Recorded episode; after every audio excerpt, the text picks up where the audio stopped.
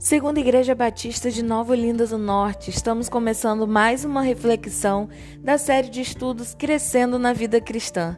Que Deus ministre ao teu coração.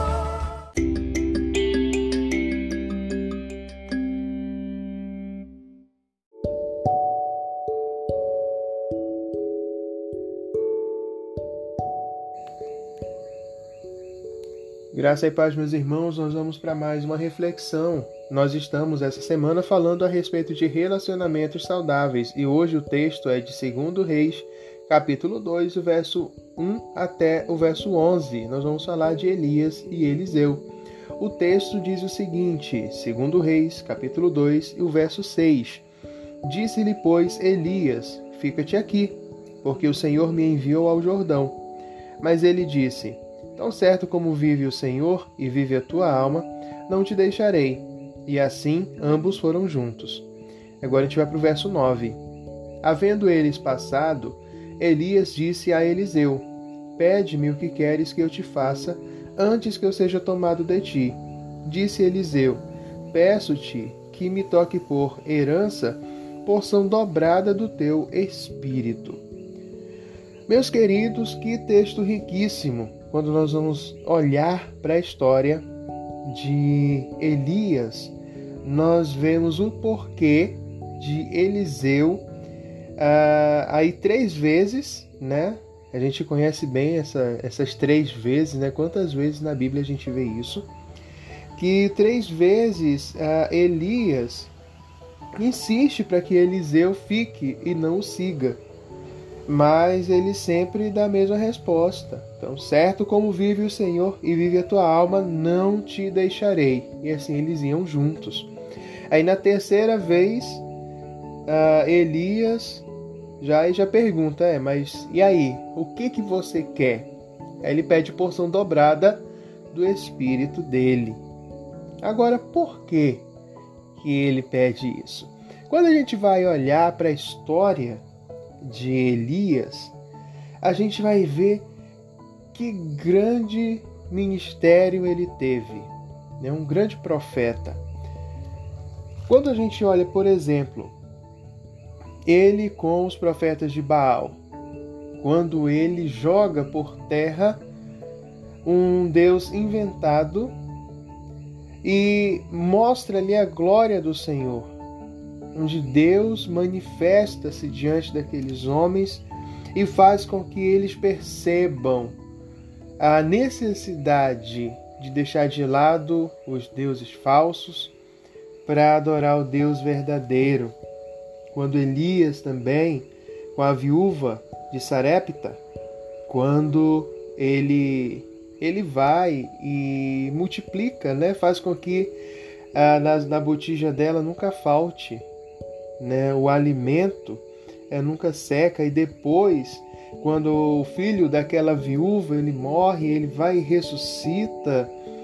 Quando ele uh, precisa se esconder porque está sendo perseguido por Jezabel, né? Por enfrentá-la, por falar as verdades e ele é perseguido e Deus fala com ele ali no monte, naquela caverna, ele se manifesta e mostra para ele que uh, quão grande ele é e a necessidade dele sair dali e entender que muitos outros não tinham se curvado e que ele não era o único, que Deus, o Senhor, ele continuava sustentando.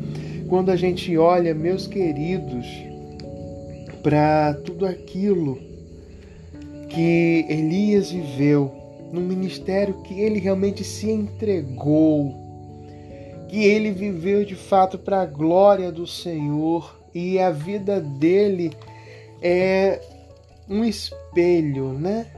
E aquele e, e Eliseu ele queria aquilo para ele.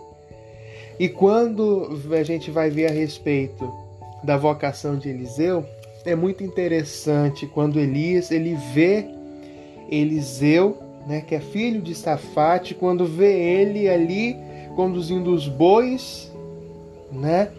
Ele joga o manto sobre ele. E quando a gente vai a, analisar esses fatos e a gente percebe que a, a quantidade de juntas de bois que ele estava conduzindo ali mostra que ele não era de qualquer família, que ele não era um, um, um qualquer, ele não era um desocupado, ele era um homem de posses e que é, ele tinha o que fazer. Que às vezes as pessoas acham que o seguir ao Senhor, servir ao Senhor, é porque você não tem mais nada para fazer. A sobra foi servir ao Senhor. Não, não, não, não é isso. Servir ao Senhor não é a sobra. Ser embaixador do reino de Deus jamais será sobra, ele não chama desocupados.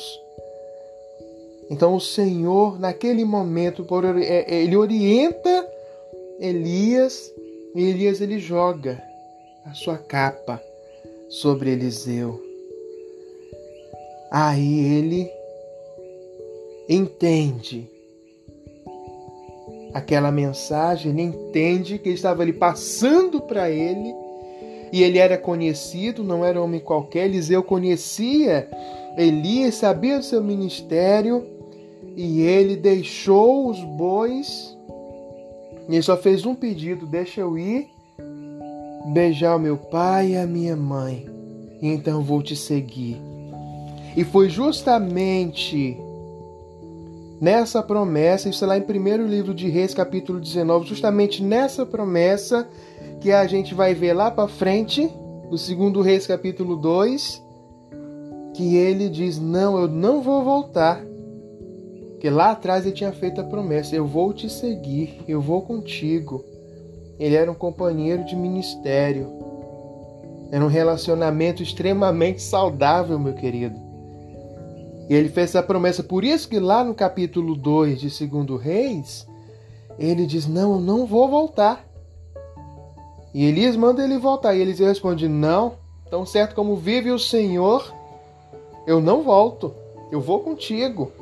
E eles seguiam juntos, até que a gente vê o resultado disso tudo e ele faz de fato o seu pedido: Eu quero porção dobrada do teu espírito, porque ele sabia de tudo o que Elias já tinha feito. Ele sabia da unção que estava sobre ele. Ele pediu porção dobrada. Olha, meu querido, que unção poderosa estava sobre ele. E esse relacionamento, esses colegas de ministério, e ali manifesta-se a glória do Senhor. Elias é arrebatado aos céus, ele vai, ele é levado pelo Senhor. E diante de Eliseu, que era é, é, essa era uh, o ponto, né? Ponto culminante ali. Você tem que ver. Justamente se ele ia ver como? Se ele estivesse do lado, se ele estivesse caminhando junto, se ele estivesse ali vivendo né, as mesmas batalhas, as mesmas guerras, travando a batalha junto, ele ia ver. É justamente por isso. Ele viu porque ele estava junto, e ele vendo, ele recebeu a porção dobrada. Meus queridos, nós precisamos caminhar junto, a próximo, e a nossa vida ser exemplo para o outro. E a gente ser humilde o suficiente para poder dizer aquele assim, Quero porção dobrada daquele ali, que é um homem bom, temente ao Senhor. Meu querido, leia o texto. Deixe Deus falar ao teu coração. Se você precisar dar uma olhada no contexto todo, dê uma olhada no primeiro reis, segundo reis. Você vai ver ali que grandes maravilhas o Senhor estava fazendo. Deixe Deus falar ao teu coração. Seja exemplo para alguém. Se você tiver que seguir algum exemplo, escolha um exemplo bom. Esse é o ponto central aqui de falar de relacionamentos saudáveis. Que Deus fale ao teu coração. Deus te abençoe.